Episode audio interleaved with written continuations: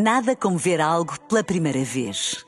Porque às vezes, quando vemos e revemos, esquecemos-nos de como é bom descobrir o que é novo. Agora imagine que viu o mundo sempre como se fosse a primeira vez. Zais. Veja como se fosse a primeira vez.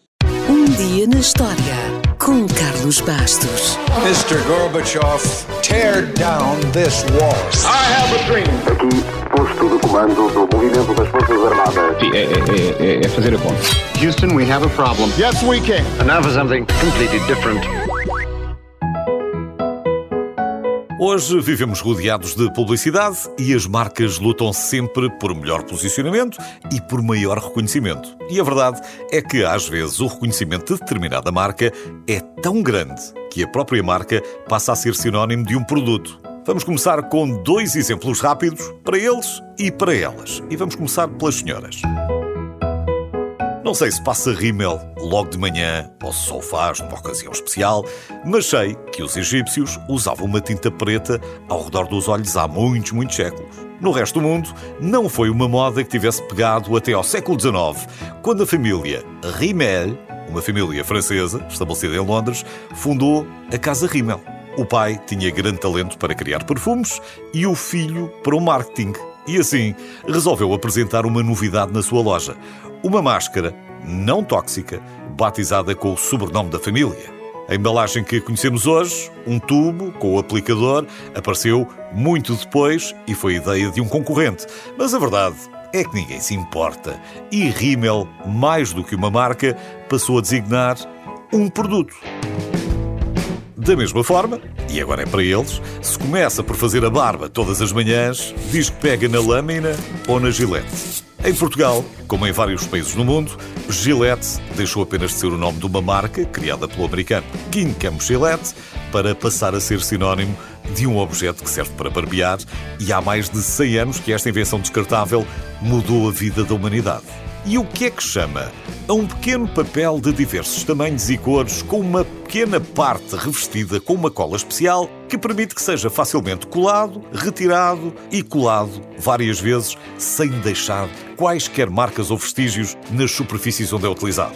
É uma grande descrição, mas o nome é mais curto. O mais certo é chamar-lhe Post-it. Tudo começou em 1968, quando um cientista da empresa 3M tentava aperfeiçoar colas para fitas adesivas. O cientista percebeu que tinha feito uma grande descoberta, mas não sabia para que é que aquilo servia. Até que um amigo, que cantava no coro da igreja, começou a usar os post-its para marcar as folhas e o resto, como se diz, é história.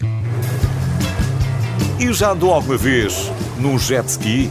Ao contrário do que possa pensar, o nome oficial da moto aquática não é jet ski. Jet ski é a marca registada da Kawasaki. No início dos anos 70, havia uma grande apetência por atividades náuticas e os japoneses queriam diversificar os seus produtos. A moda das motas aquáticas pegou e o nome também, mesmo que a concorrência insista em chamar-lhes outros nomes. Também, o Shizato nos faz lembrar imediatamente um utensílio afiado que tanto jeito dá para cortar folhas de papel, cartão ou até alcatifas. Tal como há uns anos, Black Decker era sinónimo de berbequim, também Shizato passou a ser sinónimo destes instrumentos de corte. Mas, na verdade, é o nome da empresa que vende todo o tipo de ferramentas de corte. A empresa foi fundada em Nova York por um imigrante polaco e começou por produzir equipamento hospitalar, incluindo lâminas cirúrgicas de precisão que podiam ser trocadas.